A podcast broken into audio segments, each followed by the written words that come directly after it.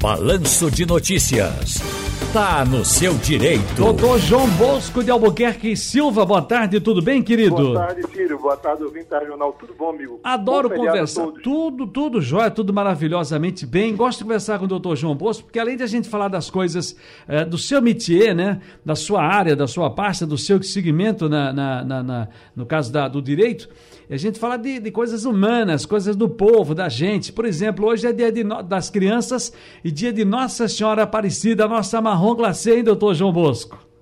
Que maravilha, que dia bonito, né? Você veja um dia importante para o nosso, nosso país e para quem é católico, um, um, dia também extremamente importante. A, a cultura brasileira e, e esse lado religioso brasileiro, um país católico, sim, homenageia hoje a sua padroeira, Ciro. É, é um dia, um dia importante para todos nós. E também o Dia das Crianças.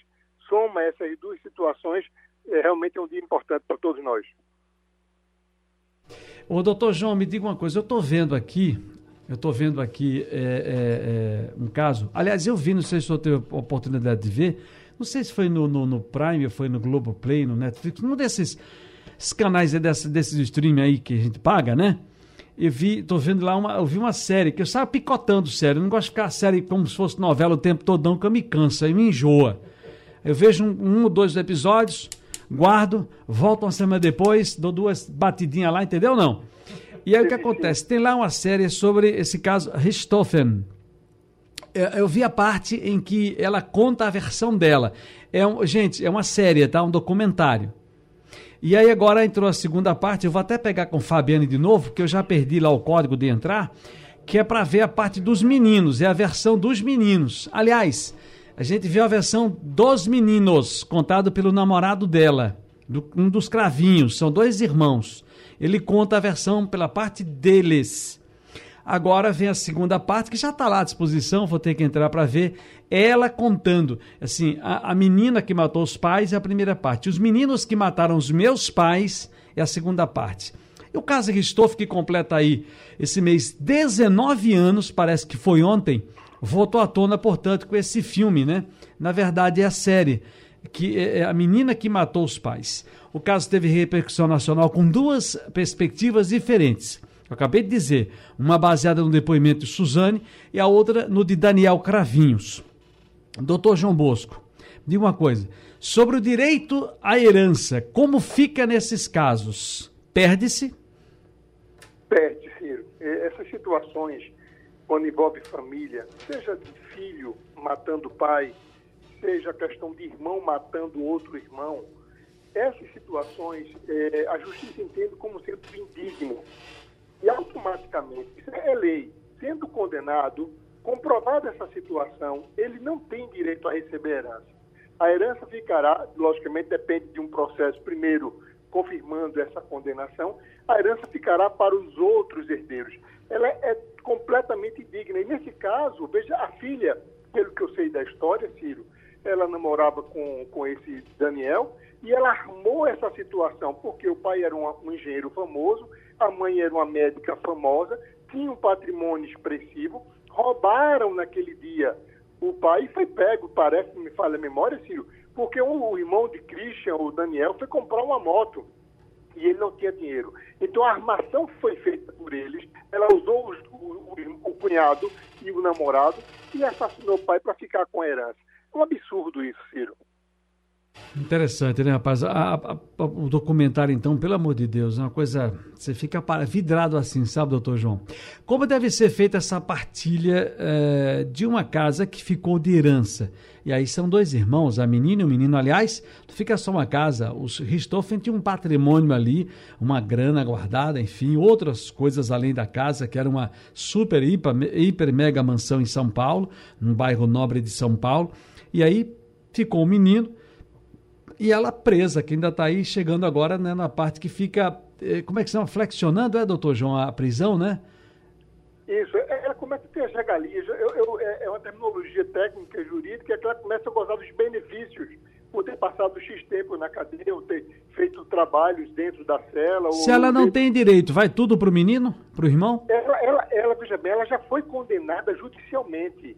E aí ela já foi, nesse caso, ela perdeu toda a herança, Ciro. Uhum, quando, quando, ela foi condenada criminalmente, ela perdeu todo o direito à herança. A herança toda ficou para o irmão.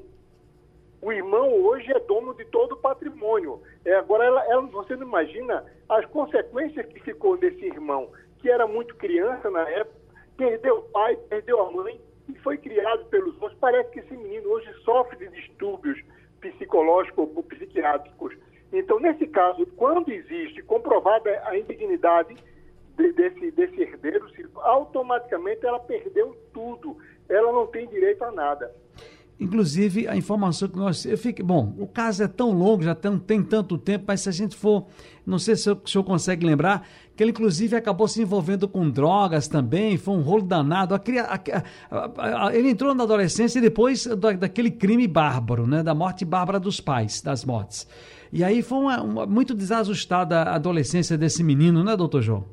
Sim, porque a irmã, no, teve um momento que a irmã estava brigando por essa herança. A irmã brigava, inclusive pressionava ele, tiveram que proteger esse, esse irmão dessa irmã, porque ela, ela não aceitava perder a herança. E o que é que acontece? Ele recebeu toda a herança, mas provavelmente deve ser um, um, hoje um jovem, um rapaz, um, um homem extremamente é, complicado, porque ele entrou na droga, não sei como é que está a situação dele psicológica ou psiquiátrica, mas foi difícil. Essa irmã conseguiu destruir não só a vida dela, como destruiu a vida do irmão e matou, que é o mais grave, ela matou o pai e a mãe por uma única questão, para ficar com o dinheiro do pai e da mãe. Isso é um absurdo, Ciro. Isso, é até como eu vejo, faz ter essas reflexões de um, de um, de um documentário como esse, eu, eu, eu entendo como um documentário com melhor que ela fale, que ela pode se preparar sim para dizer, o que ela fez foi matar. Ela, a, a, morte é uma coisa que não se jamais pode admitir. E pior ainda, quando você mata o seu pai e a sua mãe dormindo. Ela pegou na traição, na covardia com acesso dentro de casa. Então essas situações, Ciro, não tem, não tem nenhum tipo de benevolência, não. Essa moça deveria estar presa e pela lei brasileira, que tem essas regalias, essas benesses de liberar é, de quem mata, deveria cumprir a pena na integralidade. Foram dois, dois duas pessoas, um pai e uma mãe, assassinados, inocentes, dormindo por uma filha. Isso é um absurdo, Ciro. Doutor João, nessa questão dos dias de hoje, mudando um pouco de assunto, é, hoje em dia a gente já sabe que a mulher não precisa mais adotar ou mudar o nome dela quando casa. Maria José de Lima. Ciro Bezerra da Silva. Ela pode continuar é, Maria José de Lima sem botar o Bezerra, sem botar o Silva, enfim, não tem nenhum problema.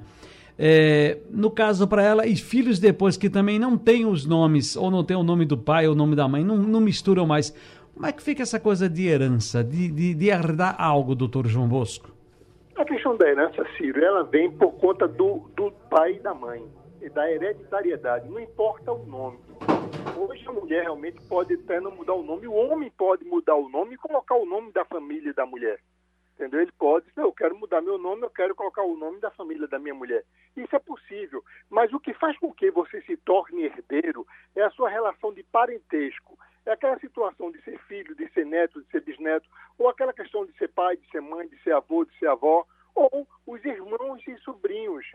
Então, é, o herdeiro surge daí. Então, morrendo um pai, mesmo que, o, por exemplo, o nome do filho não tenha nada do nome do pai, esse filho tem direito porque na certidão de nascimento dele tenha lá como pai fulano. Muitas vezes o filho sabe quem é o pai, mas não está na certidão de nascimento.